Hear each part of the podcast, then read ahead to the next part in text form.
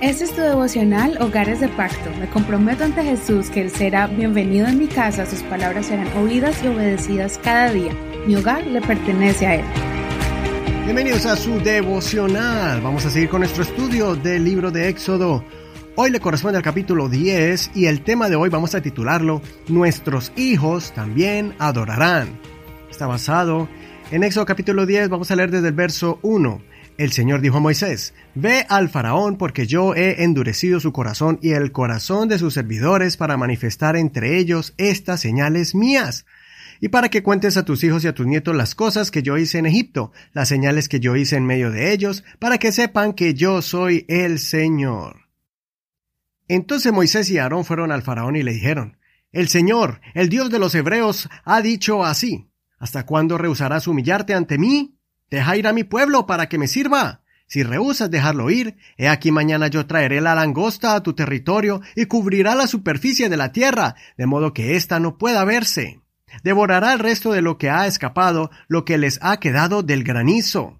Devorará también todos los árboles que crecen en el campo y llenará tus casas, las casas de tus servidores y las casas de todos los egipcios.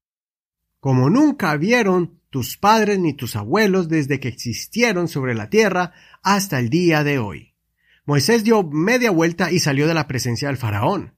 Entonces los servidores del faraón le dijeron, ¿Hasta cuándo ha de sernos este una trampa? Deja ir a esos hombres para que sirvan al Señor su Dios. ¿Todavía no te das cuenta de que Egipto está destruido?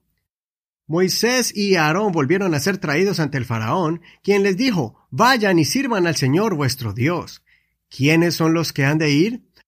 Moisés respondió, Hemos de ir con nuestros niños y con nuestros ancianos, con nuestros hijos y con nuestras hijas. Hemos de ir con nuestras ovejas y con nuestras vacas, porque tendremos una fiesta del Señor. Y él les dijo, Sea el Señor con ustedes, si yo los dejo ir a ustedes y a sus niños. Vean cómo sus malas intenciones están a la vista. No será así.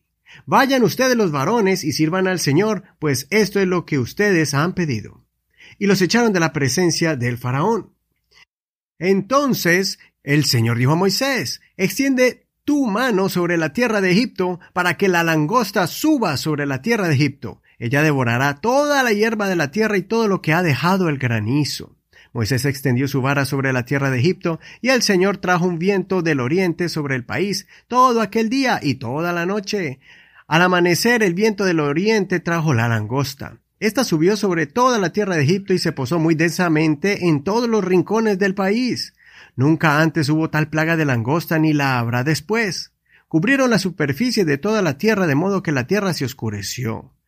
Devoraron toda la hierba de la tierra y todo el fruto de los árboles que había dejado el granizo. En toda la tierra de Egipto no quedó nada verde ni en los árboles ni en la hierba del campo. Entonces el faraón hizo llamar apresuradamente a Moisés y a Aarón y les dijo, He pecado contra el Señor su Dios y contra ustedes, pero ahora perdonen por favor mi pecado solo una vez más y rueguen al Señor su Dios para que Él aparte de mí solamente esta mortandad. Moisés salió de la presencia del faraón y oró al Señor. El Señor hizo soplar un fortísimo viento del occidente que llevó la langosta y la arrojó al mar rojo.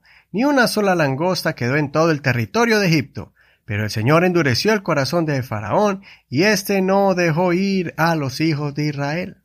Hasta aquí la lectura de hoy. En este capítulo están las plagas número 8 y 9, langostas y tinieblas. Dos plagas que harán temblar al faraón, pero que seguía endureciendo su corazón cuando Moisés oraba y quitaba la plaga. Cuando el faraón cede y da permiso al pueblo para que vayan a adorar a Dios, él lo hace con una condición, que dejen a los niños. Esta es una señal clara de la forma en que Satanás obra. Siempre quiere tener el control de nuestros niños. El enemigo intenta marcar a la humanidad desde la infancia para poder tomar control de ellos. Violencia doméstica, abuso y otras formas que marcan el alma con heridas con las que usa Satanás para que los niños no se acerquen a Dios porque ellos crecen con una atadura que no los dejan adorar al Señor. No permitamos más que el faraón tenga esclavos a nuestros hijos. Tenemos que decir como dijo Josué, yo y mi casa serviremos al Señor. Si ponemos fundamentos firmes en sus corazones, no importa cuántas veces el faraón quiera retenerlos, ellos llevarán en sus corazones la palabra de Dios, la cual los va a redarguir y alejarse de algún mal hábito o mal camino en que hayan caído. En Proverbios 22.6 dice, Instruye al niño en su camino, y aun cuando sea viejo no se apartará de él. Nosotros somos los responsables de confrontar al faraón y decirle que nuestros hijos no se quedarán en Egipto, ellos van a salir con nosotros al monte del Señor. Es por eso que Pablo le dijo a Timoteo que continúe en el camino que fue criado, en el camino que su madre y su abuela lo habían establecido, conociendo al Dios Todopoderoso por medio de las Escrituras. Cuando un niño aprende del Señor, teniendo experiencias preciosas en la presencia de Dios, sintiendo al Espíritu Santo en sus vidas y amando las Escrituras, nunca se olvidará del Dios que lo llamó desde pequeño. Al convertirse en adultos, ellos sabrán volver al camino correcto. Si tus hijos no están caminando ahora en el Señor, sigue diciendo al faraón que ellos son de Dios, que tú por la fe los ves adorando al Señor y clama al Señor para que de sus corazones. Si tú eres un hijo que ha estado atado por un faraón, ¿qué esperas? Ve al monte del Señor. Di como dijo David, Alzaré mis ojos a los montes. ¿De dónde vendrá mi socorro? Mi socorro viene del Señor que hizo los cielos y la tierra.